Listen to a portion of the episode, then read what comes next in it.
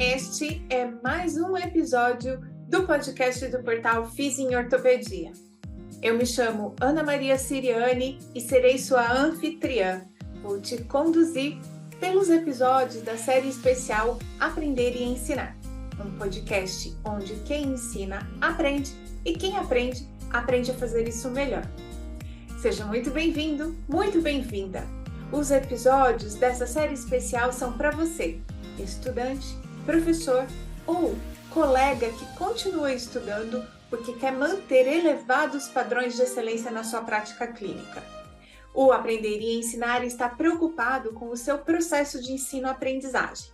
Então vem, no carro, na rua ou na esteira. Não perca! Nós temos um novo episódio e ele já vai começar. Olá, seja muito bem-vindo, muito bem-vinda. Este é o episódio número 74 do podcast Aprender e Ensinar. E se isso aqui fosse o jogo do bicho, a gente estaria no pavão. E então, assim, inspirada nessa coisa exuberante, espalhafatosa, eu quero te contar que se tudo deu certo, você está ouvindo este episódio enquanto eu passeio pirilampa, felpuda, e deslumbrante pelas cidades do norte da Itália, devidamente de férias. Sim, caro ouvinte, você está ouvindo um episódio que foi gravado em antecedência à minha viagem de férias desse ano. E eu estou voltando para a Itália, depois de ter é, viajado para lá uma primeira vez em 2019, antes da pandemia, para um evento científico. Dessa vez eu estou indo a passeio. Inspirada nesta minha ida à cidade de Milão, inclusive eu vou para outras cidades, mas eu vou passar boa parte dos dias lá em Milão, eu queria te contar algumas coisas que eu aprendi numa biografia ah, sobre Leonardo da Vinci. E para quem não sabe, na cidade de Milão tem um museu da obra de Leonardo da Vinci tem um passeio que é a visita à casa onde ele morou enquanto era financiado pelos Médicis, é, lá na cidade de Milão. E em Milão também fica um museu no local onde ele pintou a Santa Ceia. Então, a última ceia de Leonardo da Vinci, que retrata é, Jesus Cristo jantando com os apóstolos, que tem aquela figura do Judas colocando a mão no pescoço, indicando que ele iria delatar Jesus Cristo um pouco depois de, desse, desse jantar. Essa pintura, que se eu não estou enganada, é um afresco, ou seja, ela está pintada numa parede, ela está na cidade de Milão, na Itália. E da primeira vez que eu estive em Milão, eu que sou uma aficionada pela obra de Leonardo da Vinci, tive a oportunidade de visitar o museu, onde tem várias é, réplicas físicas de muitos dos desenhos do Da Vinci, manuscritos, é, várias das, das engenhocas que ele fazia.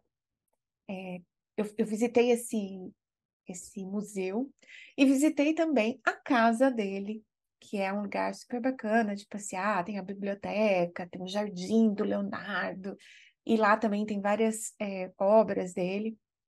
Então, eu que, que tive essa oportunidade, eu não consegui visitar a Santa Ceia. Para você assistir, para você poder entrar né, no prédio onde está a pintura e fazer a visitação, você precisa agendar com bastante antecedência. Eu não sabia disso quando eu estava indo pela primeira vez. E dessa vez eu consegui comprar o ingresso para ir ver a Santa Ceia num, num tour guiado, inclusive com áudio em inglês.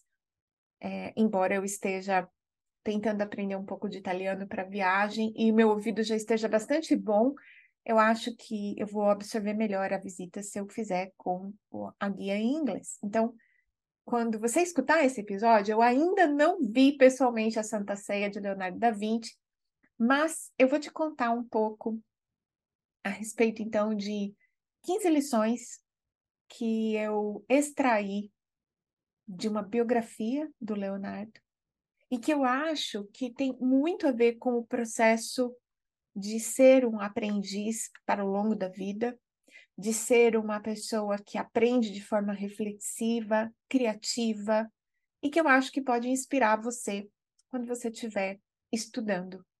É, não só dentro de processos formais, como especializações, né, que são curriculares, a gente já falou disso aqui em alguns episódios, mas principalmente quando você estiver procurando tópicos de estudo autodirigido, tá bom? Então vamos lá. Para quem não sabe, se é que alguém não sabe, Leonardo da Vinci, ele era o que a gente chama de um estudante de múltiplos é, temas, tópicos, e ele também é, transitou entre diferentes áreas, não só do conhecimento, mas da, das obras. Ele pintou a Mona Lisa, pintou a Santa Ceia, mas ele teve várias coisas que ele fazia que eram é, obras de engenharia. Então, o Leonardo tinha essa coisa da física, da anatomia, da pintura, da escultura, ele tinha um pouco de tudo como experiência profissional.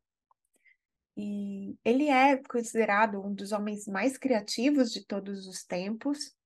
O Leonardo ele é extremamente, assim, a história dele é extremamente curiosa, mas, de, como eu disse, eu quero comentar essas 15 tópicos que eu acho que são importantes para a gente enquanto aprendiz. O primeiro tópico é o seguinte: o Leonardo era um curioso incansável. Então, curiosidade é uma das marcas mais importantes de pessoas criativas. Pessoas criativas, elas têm curiosidade em diferentes tópicos, diferentes assuntos. Isso faz com que elas tenham muito repertório de coisas que elas sabem ou ouviram falar em algum momento ou experimentar em algum momento. E ser curioso também é uma marca de ter um mindset aberto ou uma mentalidade de crescimento. E se você observar as várias áreas nas quais o Leonardo transitou, como eu disse, da pintura engenharia, fica fácil entender que ele era uma pessoa muito curiosa, que não ficava preso a uma única expertise, a uma única área de conhecimento. E isso é possível de ser identificado nas diferentes obras desse dessa virtuose que foi eh, Leonardo da Vinci. Ele tinha a busca do conhecimento pelo conhecimento como uma marca pessoal. Então, buscar conhecimento só para saber é uma das coisas que é, deixa a gente mais aberto e, de novo, amplia o nosso repertório. O Leonardo da Vinci, por exemplo, ele não sabia como funcionavam as válvulas cardíacas. E mesmo assim, ele foi investigar isso, né, para fazer diferentes é, é, ilustrações, diferentes entendimentos do sistema cardiovascular. E aí você fica pensando, né, nossa, mas será que ele precisava deste nível de conhecimento anatômico para chegar a inventos de engenharia hidráulica? Então, às vezes, ter o conhecimento de algo que está relacionado a algo, a, a coisas que você está pensando e estudando, é importante só como uma base, uma inspiração, ou só para você estar tá imerso naquele universo. Então, provavelmente você não precisa ter conhecimento aprofundado de tantas coisas, mas conhecer é, assuntos que são periféricos daqui, de um assunto principal pode te ajudar, de alguma maneira, a ir elaborando melhor o conhecimento de coisas que estão te fazendo falta, por exemplo, para solucionar problemas mais diretamente. Então, ser um incansável curioso, buscar o conhecimento pelo conhecimento. E o terceiro é que o Leonardo ele tinha um senso de admiração quase infantil. Quando a gente é criança, a gente é mais flexível, a gente é mais ágil, a gente tem abertura para ideias que de coisas que provavelmente não funcionariam ou que são inclusive é, imaginativas, ilusões. Então, uma criança ela se diverte apenas imaginando o formato de uma nuvem e tentando relacionar com coisas que ela vê no dia a dia, ou ainda ela ela vê graça em brincar com umas tampinhas de garrafa e simular que aquilo é um jogador para jogar botão. É, as crianças têm essa admiração, esse encantamento pelo mundo, com um filtro muito baixo de julgamento, de. de, de, de é, é, as crianças são muito mais abstratas, elas têm pensamento muito mais abstrato do que concreto. Conforme a gente vai ficando adulto, a gente vai puxando as coisas muito para o concreto e ter flexibilidade, ser curioso, se divertir ao observar o mundo e conhecer as coisas é uma habilidade importante para que a gente fique, de novo, aberto, curioso, criativo e busque o conhecimento pelo conhecimento. Uma outra característica muito interessante do Leonardo é o poder de observação, e isso dá para ver lá no museu, pelos manuscritos né, das tentativas dele de criar dispositivos para o homem voar. Então, ele ficava observando pássaros, por exemplo, e fazendo simulações, é, maquetes e desenhos, protótipos do que poderiam ser asas que levariam o homem a voar, a partir da observação de animais. Então, observar a natureza para tentar encontrar soluções que se adaptassem ao corpo humano, necessariamente nesse caso, a, ao, a máquina que ele queria fazer para a gente voar. Então, ele era um observador perspicaz de tudo que estava ao seu redor, e as observações perspicazes, elas são tão importantes para a arte, para o senso artístico, mas também para é, a solução de problemas do dia a dia. Então, ser observador, ser uma pessoa que está atenta ao que está se passando ao seu redor, é, não só revela que você tem um determinado poder de presença, senso de presença, e até às vezes de foco, como também revela a sua curiosidade e a sua abertura para encontrar ao seu redor coisas que podem estar passando desapercebidas para outras pessoas. Um, um outro traço interessante do Leonardo é o nível de detalhamento dele. Em toda a obra, seja de engenharia ou artística, é possível reparar que o, Leonardo, lógico, ele está dentro de uma de um período artístico muito realista, então o nível de detalhamento com o qual ele desenha e ele pinta é muito impressionante. É, quando você olha, por exemplo, a pintura da Mona Lisa, eu tive também a oportunidade de ver a, o, o 3x4 da Mona Lisa lá no, no Louvre. A gente fica sempre imaginando que a Mona Lisa é um quadro grandão e é um quadro pequenininho, então eu gosto de dizer que é um 3x4. Quando você olha o 3x4 da Mona Lisa lá no Louvre, você consegue ver, por exemplo, detalhes da transparência do tecido da roupa, coisas que são detalhes muito minuciosos mesmo.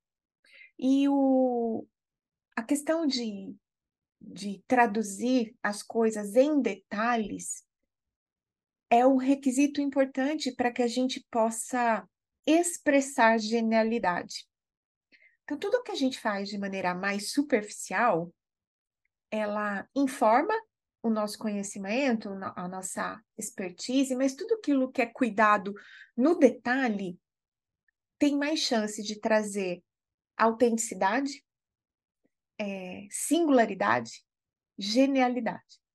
Então, pense um pouco nas coisas que você faz todo dia de maneira muito automática e se não dá para refletir um pouco mais a respeito dos detalhes.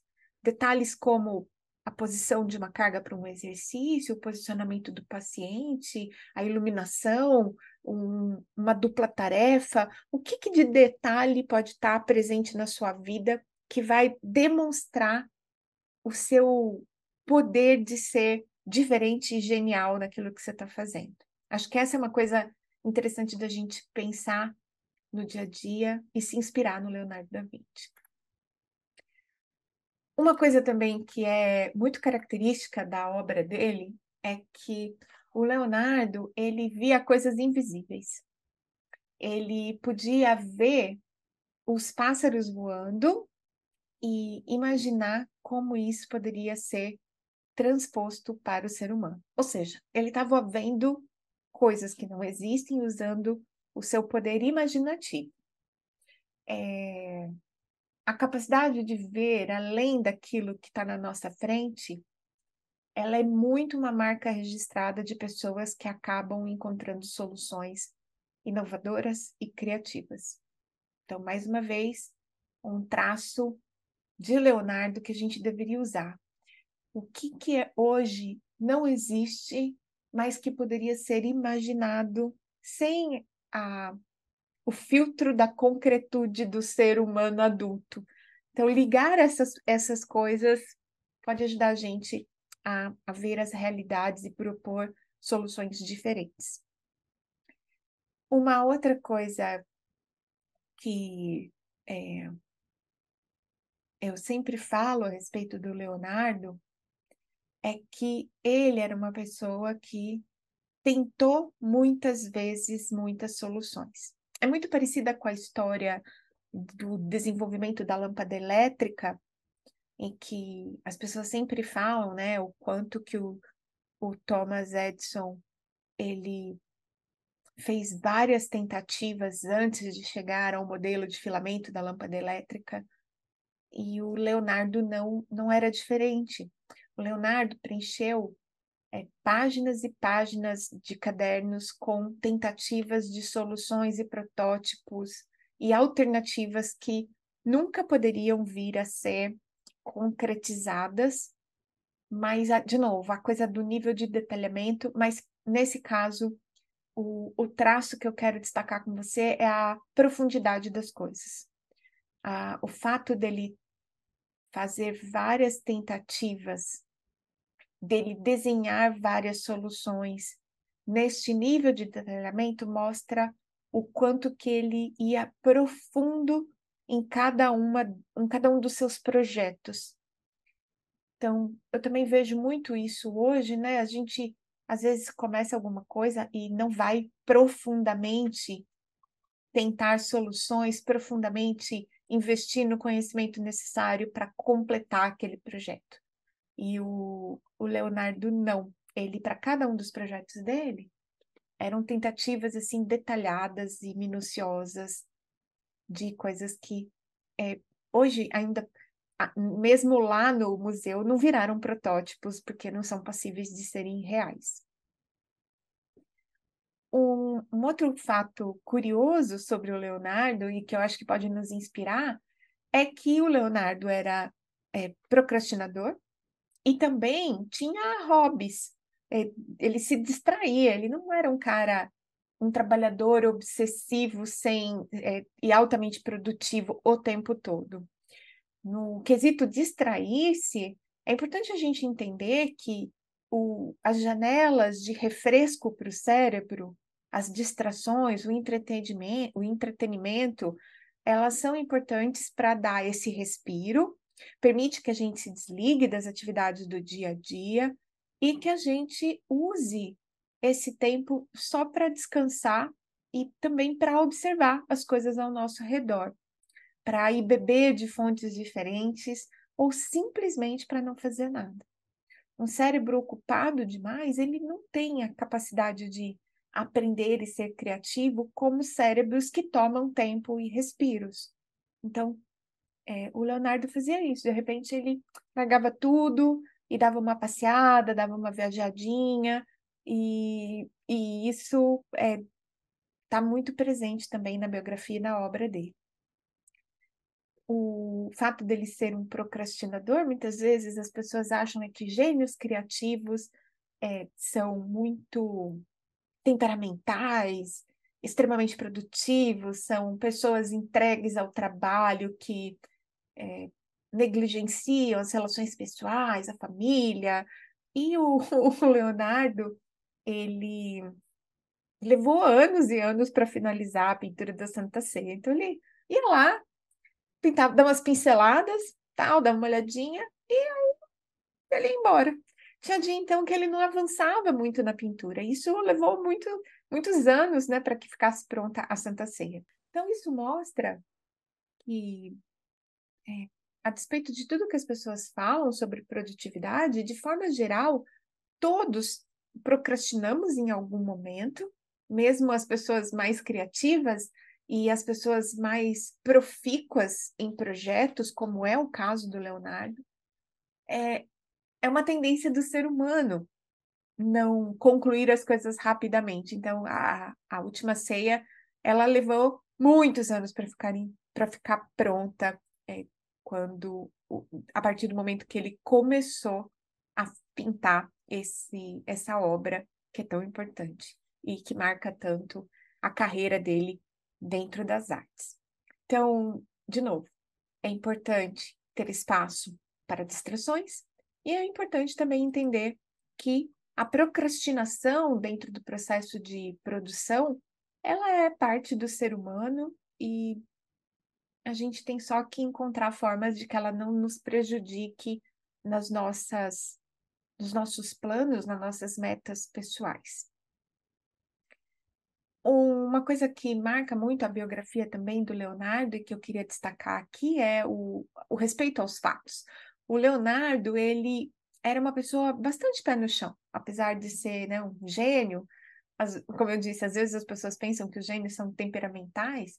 Ele costumava mudar de decisão com base em fatos. Então, quando ele percebia, por exemplo, que um, um determinado projeto dele merecia uma mudança de rumo, é, diante de cálculos ou evidências dos testes que ele estava fazendo, ele ia lá e alterava a rota daquilo que ele estava fazendo.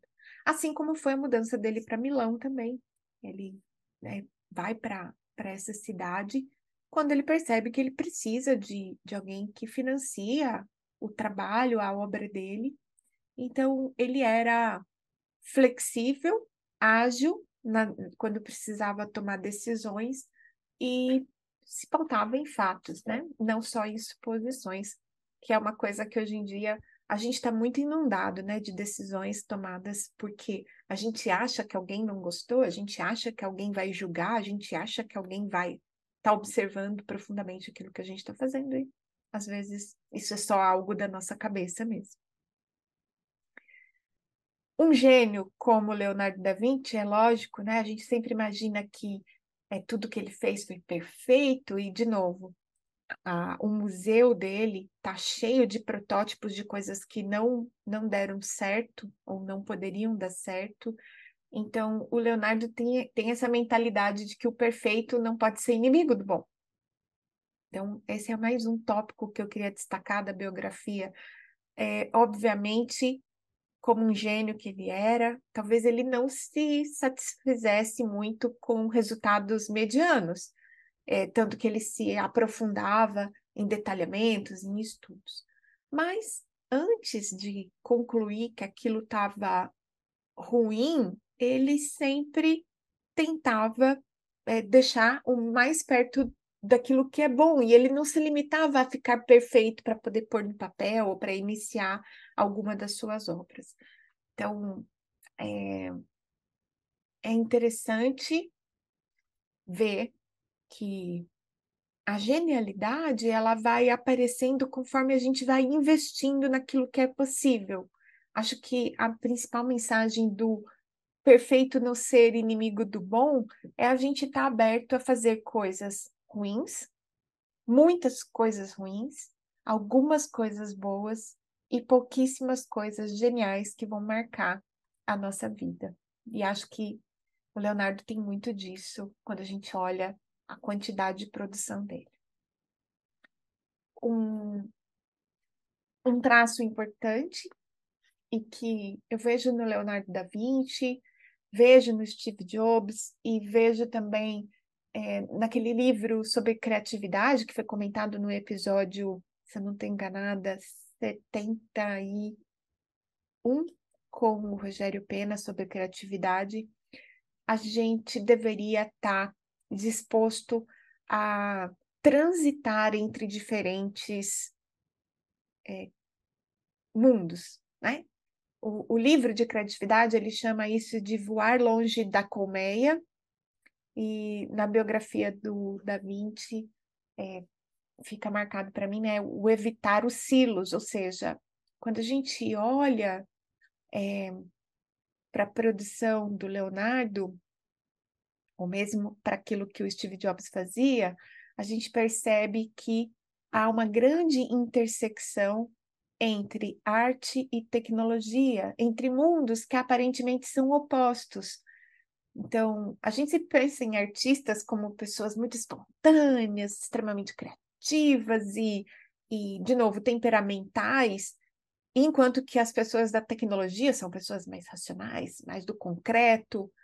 E se você observar a obra do Leonardo, você vai ver que ele busca tecnologia, engenharia, solução de problemas com beleza, com soluções esteticamente refinadas. Então, até porque o belo nos inspira. Então, assim, é interessante a gente ver como dá para transitar entre o técnico e o artístico, e quanto que essa confluência de mundos pode tornar aquilo que a gente faz mais especial. É, e você deve estar falando assim, nossa, mas como é que eu, como é que eu poderia fazer isso na minha vida, né? na, minha, na minha clínica, no meu trabalho? É, é lógico que isso vai desde um ambiente bonito, mas também pode estar no cuidado com a boa educação, o refinamento no trato, e, por que não, né? No investimento de ambientes que são menos hospitalares e mais aconchegantes, calorosos e principalmente belos. Todas essas coisas podem ajudar a gente a, de novo, trazer autenticidade e um pouco mais de nós mesmos para dentro daquilo que a gente está ofertando e criando. Outra marca importante do Leonardo da Vinci é a colaboração.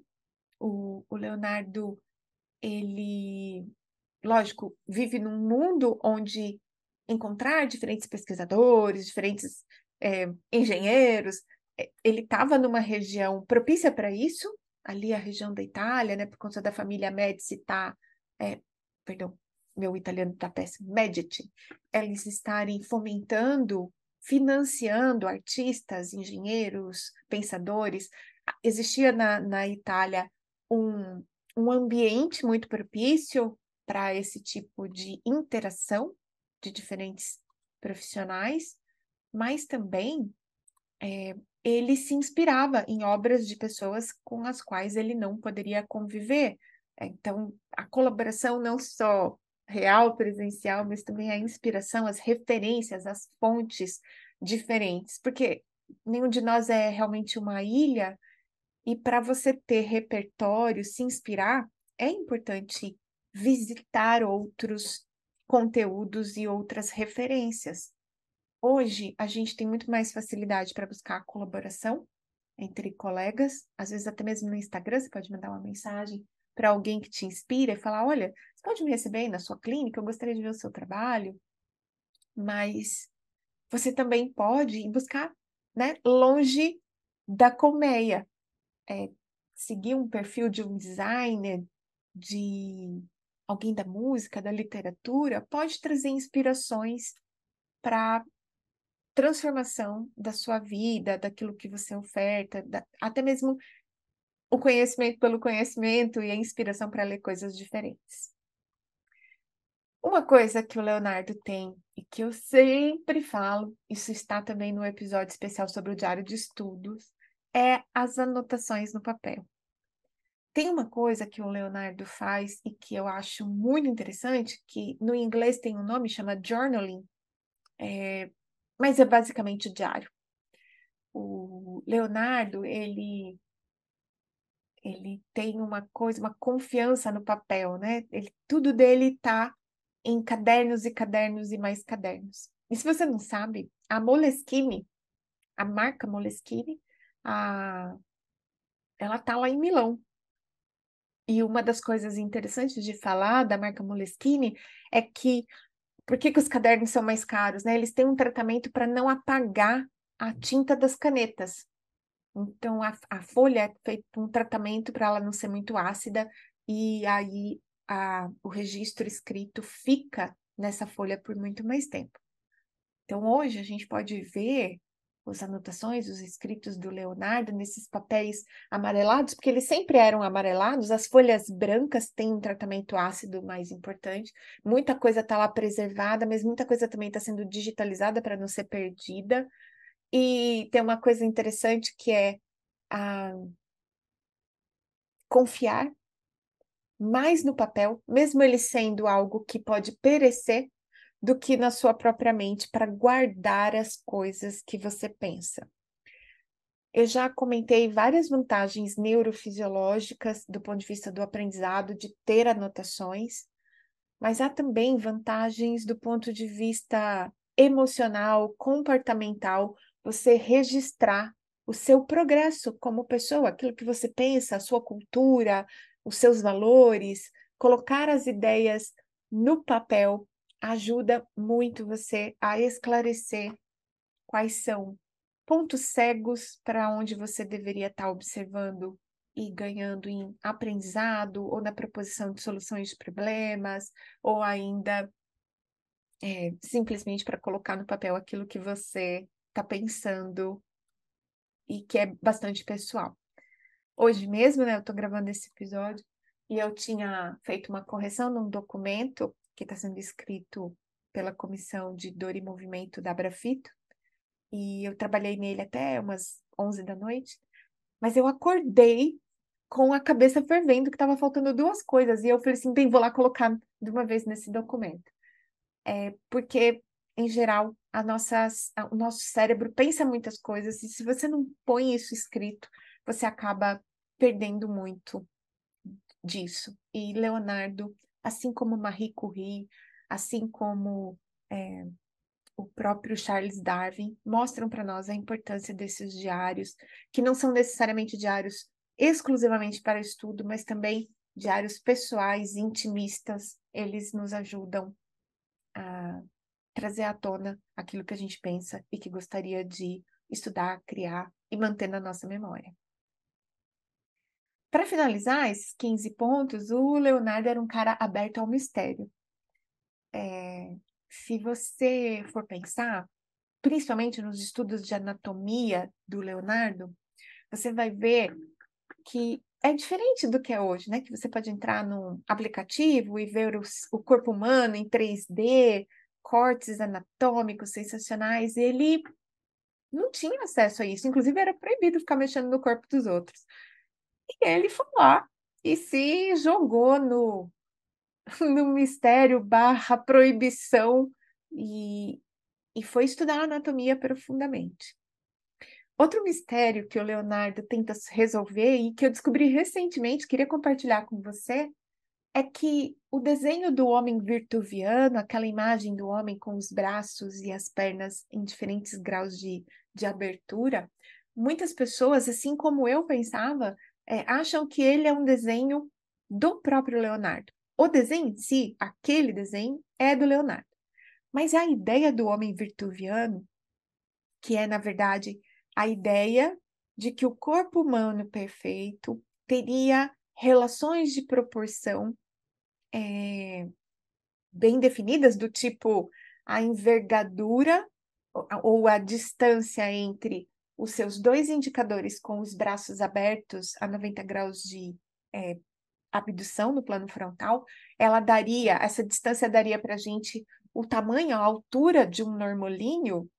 Essa ideia é uma ideia absolutamente teórica e não é uma ideia do Leonardo. O Leonardo ele reúne manuscritos de um pesquisador que eu não vou lembrar o nome agora, mas que há a pessoa que descreve essa antropometria perfeita, normolinha, que seria é, a esperada do corpo humano, o que a gente deveria esperar do corpo humano, ele pega esses escritos e esses escritos ao longo dos anos, o desenho desse autor se perdeu. E aí o Leonardo vai lendo esta obra e vai tentando desenhar essa este corpo humano de proporções perfeitas. E eu não sabia isso. Para mim, aquele homem virtuviano, ou mesmo a ideia de como ele está dentro da esfera e aquelas distâncias, a, a coisa É, eu sempre achei que era uma medida antropométrica real, a coisa da envergadura ser a nossa altura. E de verdade não é. É totalmente teórico e foi através da curiosidade, da entrega do Leonardo a essa coisa misteriosa do que teria acontecido com os desenhos do homem virtuviano do autor original, que ele recria uma imagem que estampa, inclusive, o logo de algumas clínicas de fisioterapia por aí. Então, é, para concluir esse episódio, curtinho, mas que eu espero que seja inspirador, que você se lembre é, de várias coisas importantes que a gente sempre comenta por aqui, usando né, a figura, a história, a biografia do Leonardo, é, seja um, incansavelmente curioso, dois, busque o conhecimento pelo conhecimento, três, mantenha um senso de admiração quase infantil, seja observador, acho que é o cinco, seis, comece com detalhes ou vá fundo nos detalhes, sete, veja coisas invisíveis, seja imaginativo, 8. Caia na toca do coelho, ou seja, vai a fundo nas suas tentativas. 9. Distraia-se. Entretenimento é importante. 10. Respeite os fatos. 11. Tudo bem procrastinar um pouco. 12.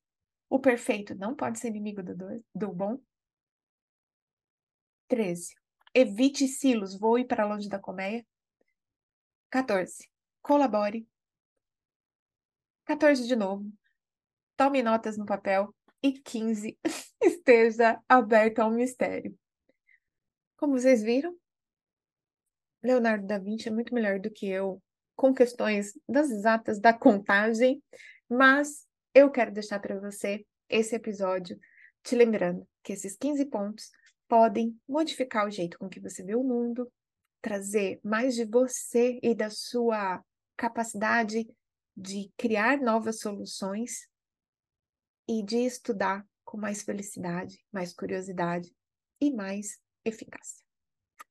Este foi o episódio número 7, qualquer coisa, do podcast Aprender e Ensinar, considerando que eu ando dormindo muito pouco, cuidando de glenoidinha, e essas, esses pequenos lapsos de memória e contagens erradas devem ser perdoados.